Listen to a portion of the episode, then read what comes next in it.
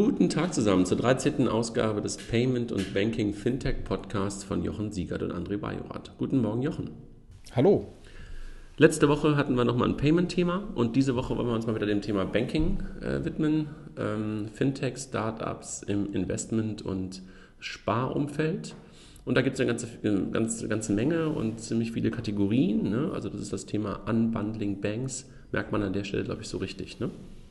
Ja, ja. Äh, wir haben ja, wir haben aber der Zusammenstellung der, der einzelnen Player sehr viel Zeit gebraucht, weil es einfach so viele gibt. Ja. Aber wie wir uns mittlerweile angewöhnt haben, erstmal allgemeine Fintech-Neuigkeiten der letzten Woche. Willst du anfangen? Ziemlich viel Sparkasse, ja, ne? Ja, ich, sehr viel Sparkasse, ja. Also ähm, äh, Neuigkeit Nummer eins, die Sparkassen haben sich jetzt bei, bei GIMP PayDirect ähm, äh, beteiligt. Ähm, und ähm, in der Pressemitteilung ähm, wurde nochmal der Launch 2015 erwähnt. Ähm, wollen wir mal schauen? Ja, und, und, und, die Beteiligung lustigerweise zwei Landesbanken, ne? Hilabar und ja. Landesbank Baden-Württemberg und der Sparkassenverlag, ne? Ja.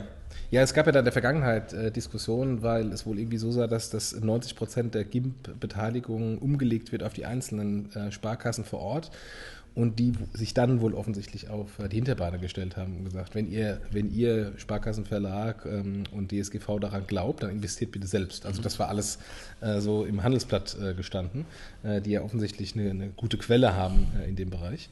Und, ähm, und jetzt haben sie wohl äh, einen salomonischen Kompromiss gefunden, dass eben die Endsparkassen ähm, nicht alles bezahlen müssen. Ja, und witzigerweise habe ich dann heute Morgen auch in der Zeitung gelesen, oder äh, Zeitung, falsch gesagt, also irgendwo online gelesen, dass es jetzt auch noch nicht nur der PayPal-Killer ist, sondern auch noch der Apple Pay-Killer. Ich bin ja auch recht überrascht. Wir lassen uns mal überraschen, ne? Ja, ja, ja. ja, Sparkasse 2, äh, wir hatten ja den Podcast, ich glaube 10 oder 11 oder sowas war das, glaube ich, ne? mit, dem, mit den Kollegen von PayOne und dem Sparkassenfinanzportal, also Sebastian Gabe und dem Frederik Zitscher. Und ähm, jetzt letzte Woche war die Konferenz ähm, von denen, also das Sparkassenfinanzportal-Konferenz äh, in Düsseldorf in der Messe. Ähm, echt ein tolles Event. Ähm, am Anfang mit Günter Duck als, als äh, Initial-Keynote-Speaker, ähm, der, glaube ich, nochmal so ein bisschen wachrütteln hat können. Danach relativ viel sozusagen so Sparkasseninternes Zeug in Anführungszeichen, über das ich hier gar nicht so unbedingt reden will und, und vielleicht auch gar nicht sollte. Dennoch ähm, sieht man halt, dass da eine ganze Menge passiert. Ne? Also die hatten halt eine riesengroße Messe da auch, wo ganz, ganz viele Dienstleister auch unterwegs waren und äh, die beschäftigen sich schon gerade auch mit ganz, ganz vielen Dingen. Was man da nicht hatte, äh, war in irgendeiner Art und Weise sozusagen so ein, so ein Fintech-Slot, also in, in keinster Art und Weise. Ne? Also dass da irgendwer sich mal zeigen konnte oder die vielleicht auch mal sowas machten wie äh, wir machen vielleicht sogar mal so ein Mini-Pitch-Event, was ja mittlerweile fast jeder, der sich irgendwie mit Finanzen beschäftigt, gerade macht. Aber sowas gab es da nicht und trotzdem, ähm, auch gerade der Abend davor, war für mich ja, sowieso, weil ich ein paar von denen ja noch aus der Historie kenne, ähm, eine, ähm, ein lustiges Event und, und einfach auch gute Gespräche geführt. Sparkasse. Ja, ja. Sparkasse 3, ähm, nochmal zurück auf GIMP äh, indirekt. Äh, das Handelsblatt hat äh, veröffentlicht, dass die Sparkassen ähm, die Giro Solution AG übernommen haben ähm, in Frickingen vor Bodensee. Giro Solution ist ein kleiner äh, PSP, der sehr stark ähm, GiroPay gepusht hat in der Vergangenheit und äh, Giro-nahe Anwendung, also ähm, Altersverifikation über das Girokonto, ähm, Internationalisierung der, ähm, oder Verbindung der internationalen GiroPay-Lösung, aber auch klassische Kreditkarte ähm, und ist da auch sehr gut vernetzt in dem, in dem Bereich E-Government im öffentlichen Bereich als, als Payment Service Provider. Und ähm, man hört ja immer wieder Gerüchte und es ist offiziell auch noch nicht bestätigt, sondern es hieß nur kein Kommentar, vermutlich weil man ähm, die Entscheidung von GIMP da nicht torpedieren möchte, weil man, wenn man das anschaut, kann man das ähm, sehen als Plan B äh, der Sparkassen, wenn, wenn GIMP floppt. Und das hat ja auch mal das Handelsblatt äh, berichtet. Ähm, dass ähm, die Sparkassen an einem Giropay Plus Produkt arbeiten und eine Vermarktung. Ähm, einfach nur, falls, falls das große äh, Wallet-Produkt oder GIMP-Produkt äh, nicht funktioniert, dass man da noch was in der Hinterhand hat. Wobei ich auch diese Woche nochmal auf einer kleineren Sparkassenveranstaltung war und dort auch den, den äh, Vorstand der Giro Solution traf. Und dort war das aber kein Geheimnis mehr. Also das ist durchaus, jedenfalls in, im, im internen der Sparkasse, ähm, ganz offiziell sozusagen, dass sie darüber reden. Deshalb äh, dürfen wir auch darüber reden. Und wenn das Handelsblatt darüber geschrieben hat, ja, ist recht. Ne? Dann gab es das erste Investment äh, von Commerz Venture. diese Woche ähm, in die Social Trading Plattform eToro, also genau eigentlich das Thema, Thema was, was wir heute auch hier machen. Ziemlich gutes ähm, Investment, also in, in, gutes Investment äh, kann man jetzt noch nicht sagen, aber ähm, hohes Funding. Ne? Ja, die haben 39 Millionen Dollar Runde gefahren und ähm, die Commerce Ventures ähm, laut eigenen Aussagen hat einen hohen einstelligen Millionenbetrag investiert. Ähm, ich habe gestern irgendwo gelesen, dass es sogar 12 Millionen Dollar gewesen sein sollen, aber das war, ist auch wurscht, ne? ob es irgendwie 8 ja. oder 12 sind, jedenfalls ähm, wahrscheinlich eine der, der größten Investments momentan in so ein Fintech aus einem deutschen und vor allen Dingen mindestens das erste aus einer deutschen Bank indirekt heraus. Ja, wobei was ich sehr schade finde, ist, dass eben kein deutsches Fintech ist. Ähm, aber gut, das hat der Commerz Ventures schon immer gesagt, ähm, wir sind nicht fokussiert auf Deutschland, sondern wir sind fokussiert auf gute Companies. Und ähm, jetzt hat es, äh, oder eToro ist eine israelische Plattform oder eine israelische Company. Ich hoffe dann doch noch irgendwann, dass äh, Commerz Ventures auch äh, den deutschen Fintech-Standort äh, unterstützt äh, und auch in wirklich deutschen deutsche Startups investiert, weil die haben es nötig. Ja gut, das macht, das stimmt allerdings. Also ich meine, das machen die Kollegen von, vom Mein Inkubator ja schon ein bisschen. Also die haben ja schon in ein paar Deutsche investiert und vielleicht ist das auch ein bisschen die, die, die nicht so ganz klare Aufteilung zwischen den beiden. Aber damit komme ich zum letzten Punkt. Vorschau Bankathon ähm, in der kommenden Woche, beziehungsweise ab Sonntagabend und Executive I.O., die Fintech-Veranstaltung in der nächsten Woche, wo ja auch Patrick Maisberger, der Geschäftsführer von Commerz Venture, da sein wird und, glaube ich, auch sprechen wird. Vielleicht kann man dann einfach nochmal das ein oder andere Wort mit ihm darüber reden. Vielleicht äh, zum Bankathon äh, noch ein paar Worte. Wir haben jetzt ein paar Mal schon darüber gesprochen, in eigener Sache Werbung ausverkauft. Wir sind echt ähm, mehr als glücklich darüber, wie viele Teams da sein werden. Also mehr als 80 Developer und äh, Menschen vor Ort werden, ich glaube, so 120, 130 sein. Und was uns halt sehr gefreut hat, dass es nicht nur in Anführungszeichen Einzelentwickler sind, die sich das Ganze mal angucken wollen und ausprobieren wollen, sondern dass wir wirklich, ich glaube, mittlerweile 15 Fintech-Startups ähm, teilweise mit kompletten Teams dort haben, die wirklich sehr konkret an, an bestimmten Lösungen bauen wollen.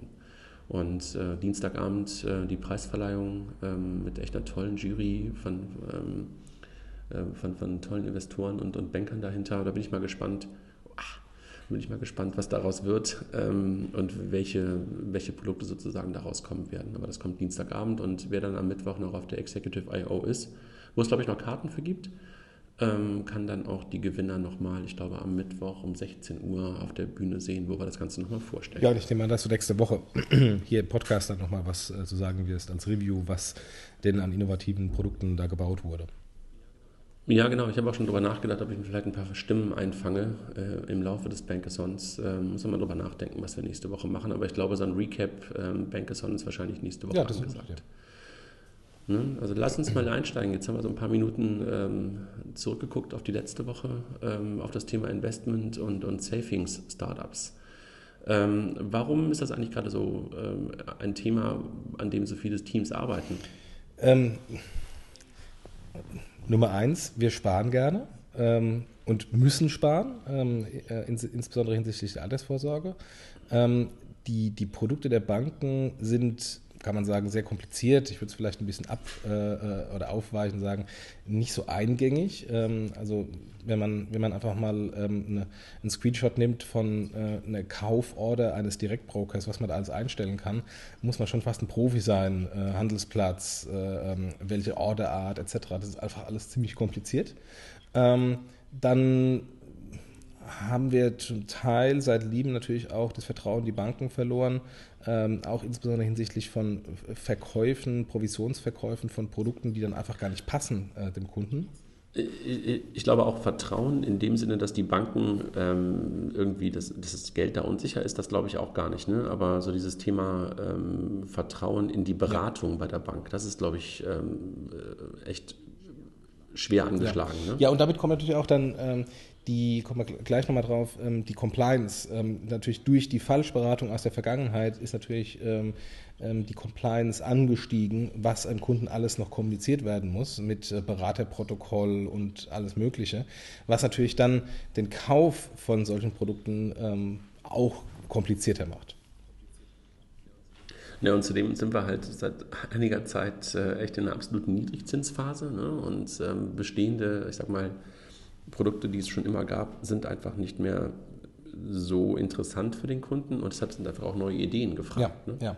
Aber wollen wir mal reingehen und, ähm, weil es gibt sehr viele. Absolut. Ähm, und wir haben sie versucht mal zu kategorisieren ähm, und mal ganz kurz über die einzelnen Anbieter ähm, sprechen. Ja. Klassische Vermögensanlage, also im, äh, was gibt es da?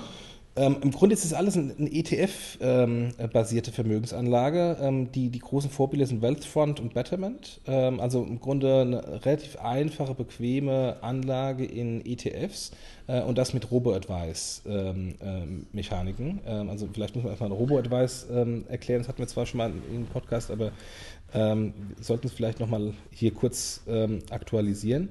Ähm, das ist, ja, das ist eigentlich gut, ne? ähm, die Anlage, ähm, die nicht von einem, oder die Anlagestrategie, die nicht von einem Menschen aktiv gemacht wird, also kein Fondsmanager, ähm, sondern äh, über einen Algorithmus. Mhm.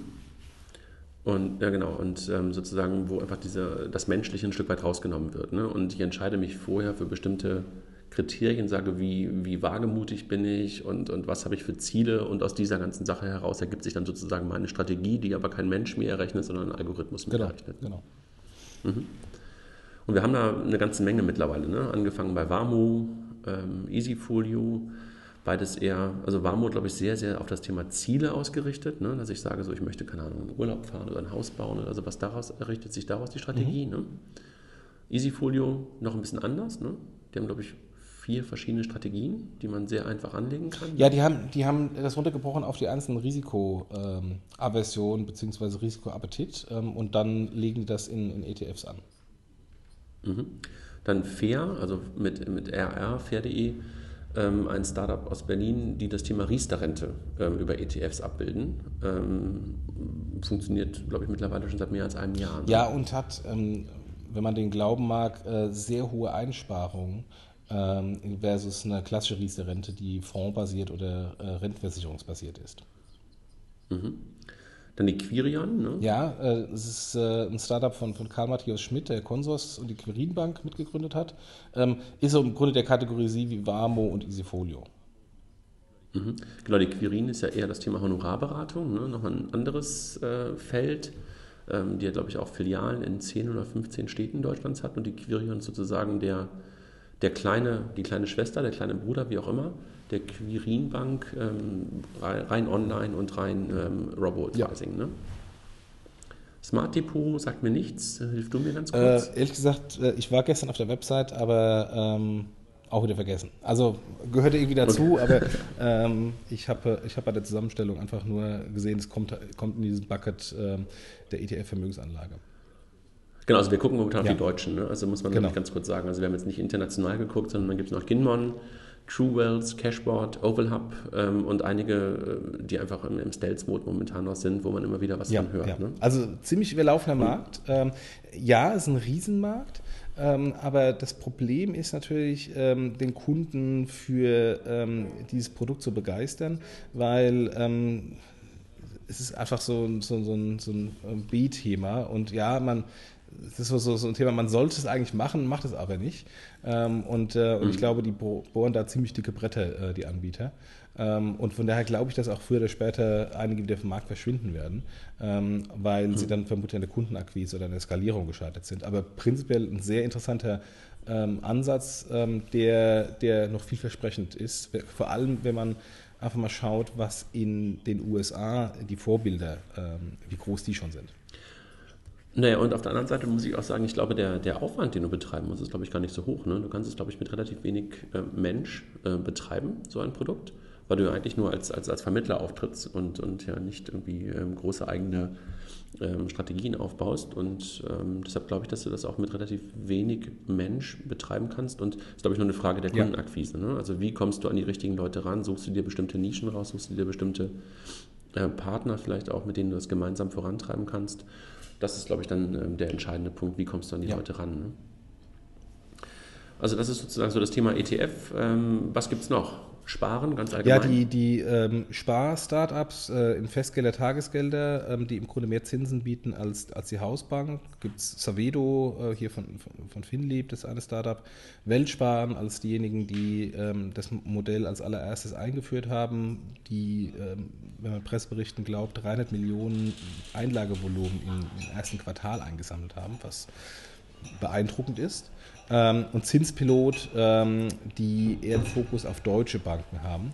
Ähm, wo okay. ich noch ein paar Fragezeichen habe, ob die das tatsächlich mitmachen, ähm, weil man als, als ähm, deutsche Festgeld- und Tagesgeldbank natürlich damit einem Klick relativ schnell ähm, das Geld wieder verloren hat. Ähm, und ähm, die müssen, müssen das Modell jetzt nochmal beweisen, aber auch extrem, extrem spannendes äh, Modell, Oh, 5 Euro. Äh, extrem interessantes Modell, ähm, was, was äh, Potenzial bietet. Und ähm, da sind noch nicht so sehr viele Anbieter im Markt. Äh, man hört auch da, dass ein paar weitere noch kommen sollen. Also der, der, Markt ist einfach nicht so überlaufen wie, wie bei den ähm, ETF-Anlage-Startups. Ähm, aber wenn man sich die Sparquote anschaut in Deutschland, äh, sieht man, wie riesig dieser Markt ist, ähm, wo es dann auch Platz für mehrere Anbieter geben kann. Ja, und eigentlich ist es ja auch totaler Wahnsinn, dass man halt ähm, dieses Thema Festgeld und Tagesgeld eigentlich bisher immer noch sehr national gesehen hat und äh, dass das nicht von vornherein irgendwie viel europäischer, vor allen Dingen jetzt im, im Rahmen der SEPA gedacht wird. Da, da seid ihr mit Savedo und, und die Kollegen von Weltspann haben es ja auch ein Stück weit vorgemacht.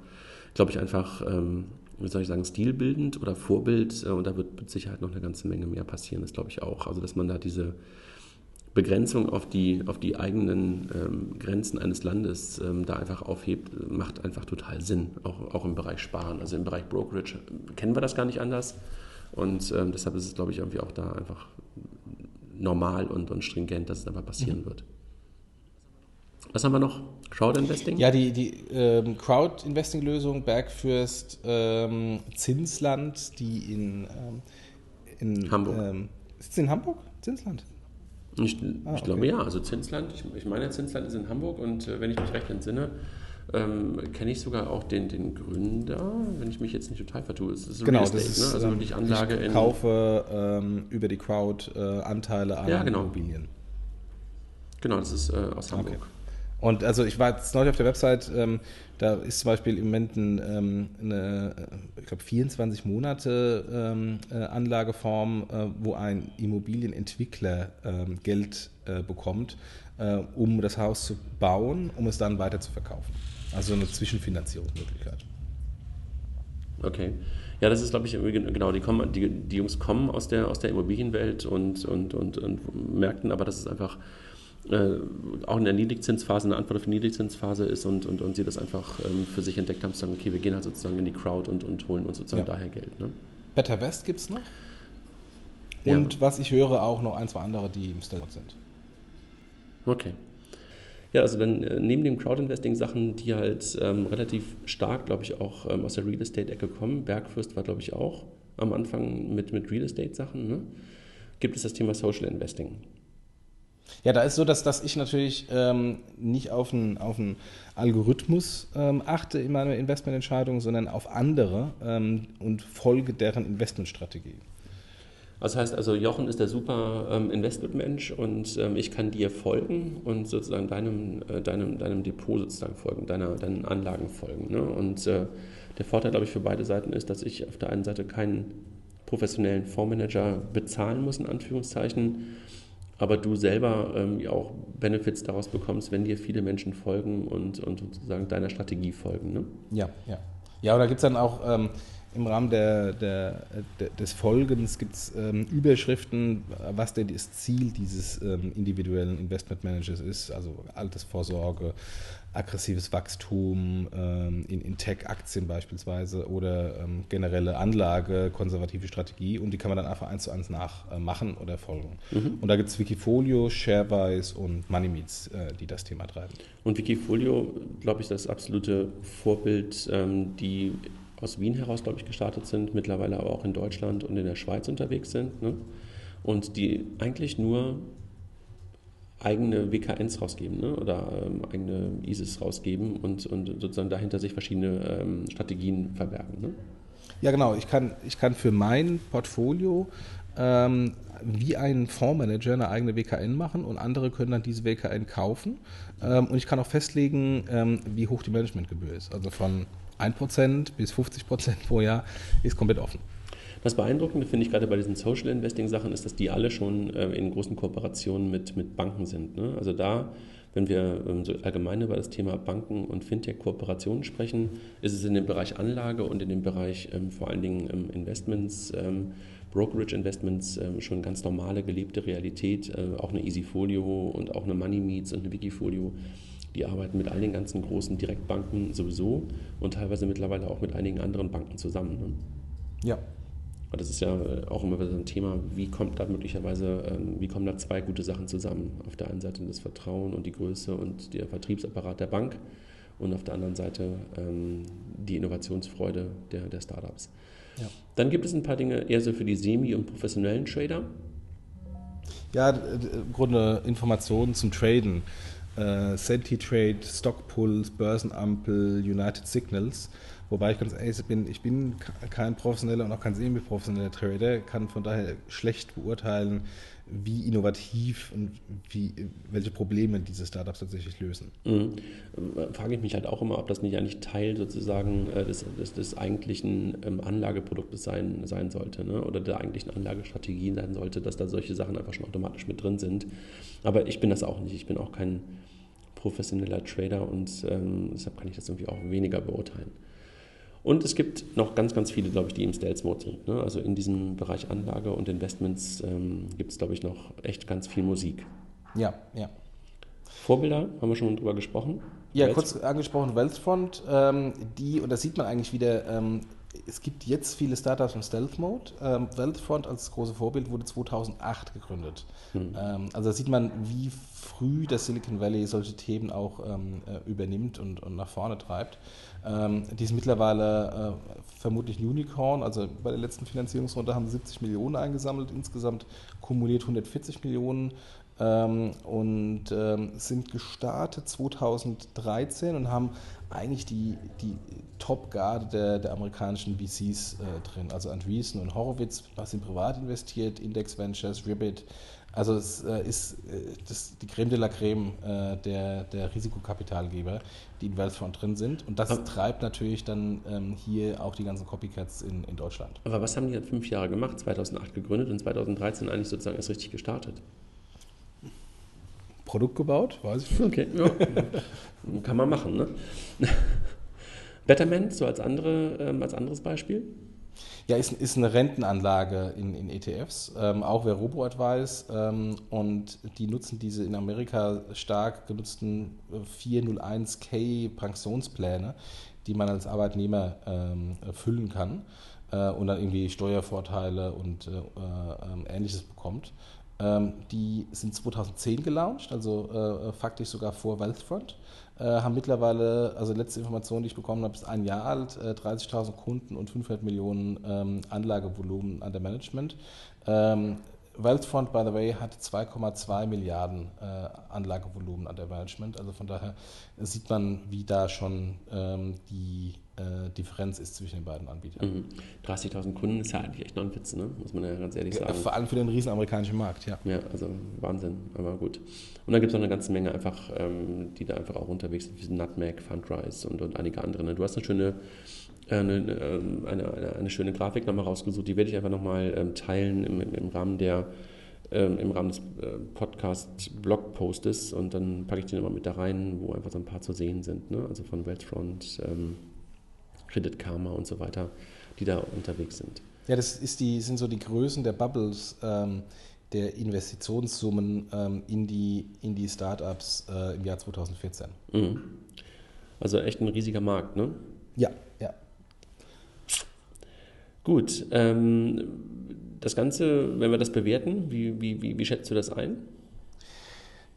Jetzt mal äh, wieder auf, auf Deutschland äh, äh, geschaut. Ähm, ich habe ja vorhin schon gesagt, Compliance. Ähm, das, das Problem der, der Beratung ähm, ist ja verbunden mit viel Beratungsaufwand im Rahmen der Compliance, also Beraterprotokoll ähm, und äh, wenn man mit Banken spricht, die stöhnen über die MIFID II-Regulierung. Ähm, und äh, diese ähm, Startups mit dem Robo-Advice-Ansatz können um das alles ein, ein, eine große Kurve machen, weil sie eben nicht den Kunden beraten, sondern letztendlich der Kunde selbst sein Risikoprofil einstellt und das dann automatisch in, in die ETFs investiert wird. Von daher habe ich auch als Kunde so diese Neudeutsch Peace of Mind, wo ich mich eigentlich nichts kümmern muss. Also ich mache das einmal, sage, mein Risikoprofil ist so und so ähm, und jetzt mach mal. Ähm, und dann habe ich nicht mehr diese Notwendigkeit, ständig zurückzukommen und zu schauen, wie ist die Börsensituation. Ähm, weil selbst wir Fachleute, ähm, die, ja, die in dem Fintech-Bereich äh, aktiv sind, haben jetzt keine Lust, ständig irgendwie die Börsennachrichten zu lesen und das Portfolio individuell umzuschichten. Ähm, und von daher löst zumindest für mich persönlich ein Problem, ähm, was, äh, was diese Anbieter anbieten. Für mich auch, also absolut. Also dieses Thema ETF, das ist irgendwie äh, eigentlich verrückt, dass es das nicht schon lange vorher gab. Ne? Also dass man da einfach vorher wirklich immer angefangen hat, die einzelnen Dinge rauszusuchen. Man kann halt sagen, die Fonds waren das irgendwie, aber irgendwie hat das, äh, hat das noch eine ganze Menge verändert und einfach wirklich deutlich leichter gemacht. Ne? Das Thema Sparen, das Thema Anlagen ähm, deutlich leichter gemacht. Das sehe ich, sehe, sehe ich genauso. Ähm, verstehen das die Menschen schon? Also ist das so, ist das schon in der Breite angekommen aus deiner Perspektive? Nee, ich glaube, das ist das größte Problem, das, das in, die, in die Masse zu tragen. Ähm, und ich weiß, Warmo hat in Frankfurt ähm, Plakatwerbung gemacht und, ähm, und das da vor, diesem, vor dieser Herausforderung stehen viele Anbieter, die einfach ähm, jetzt ihre, ihre Lösungen draußen vermarkten müssen, auch die Vorteile den Kunden äh, beibringen müssen. Ich frage mich ja immer, was die richtigen Touchpoints sind. Ne? Und äh, da komme ich ja wieder zu meinem Lieblingsthema sozusagen, so Aggregation auch der ganzen Finanzdaten, weil eigentlich äh, möchte ich doch eigentlich jemanden haben, der mich bei der ganzen Sache sozusagen umfänglich berät. Ne? Also egal, ob ich jetzt zu Warmo gehe oder jetzt momentan irgendwie zu Wikifolio oder auch zu einer Money Meets gehe, ich muss immer irgendwie schon selber das Gefühl haben, ich will irgendwie etwas tun. Und äh, eigentlich würde ich mir doch viel mehr wünschen, dass es da jemanden gibt und der jemand kann von mir aus auch ein Automat sein, also ein Robo sein, ähm, der meine persönlichen Finanzen analysiert. Äh, sind wir bei dem Thema ein Stück weit Algo-Banking, was wir nach der, also, also mit Sebastian Diemer damals die Preisverleihung hatten zum Fintech des Jahres, da hatten wir ja schon mal einen Podcast zu dem Thema. Das würde ich mir ja wünschen. Ne? Also dieses ganze Thema Triggern und den richtigen Kundenkontaktpunkt äh, zu haben, den Touchpoint zu haben, das kriegst du doch am besten darüber, dass du halt über den Kunden das meiste weißt. Ja. Und ja. das, das macht aber irgendwie, glaube ich, aus meiner Perspektive momentan nahezu keiner von denen. Ne? Ja, Money Meets geht da in diese Richtung. Also diese, diese Allfinanz- ähm, ähm, Übersicht ähm, und dann ähm, dem Kunden anzubieten, auch äh, anderen zu folgen. Und hat auch dieses Modell, dass ich dann, ähm, wenn ich mein, das Management meines Portfolios äh, zu Money Meets gebe, also ähm, das bleibt dann bei einer Comdirect und bleibt bei Consors, aber der, der Verwalter des Portfolios ist dann nicht mehr Consors, ähm, und, äh, und Comdirect, sondern Money Meets. Ähm, was ich auch nicht wusste, da gibt es Kickbacks von den äh, Fondsanbietern an die Depotverwalter ähm, und Money Meets gibt das dem Kunden weiter. Also da gibt es ein Einsparpotenzial für mich als Kunde. Mhm. Und, ähm, und das ist ein sehr interessantes Modell und kann dann natürlich auch so dieser Trigger sein, zu sagen, hör zu, komm mit deinem Portfolio zu uns.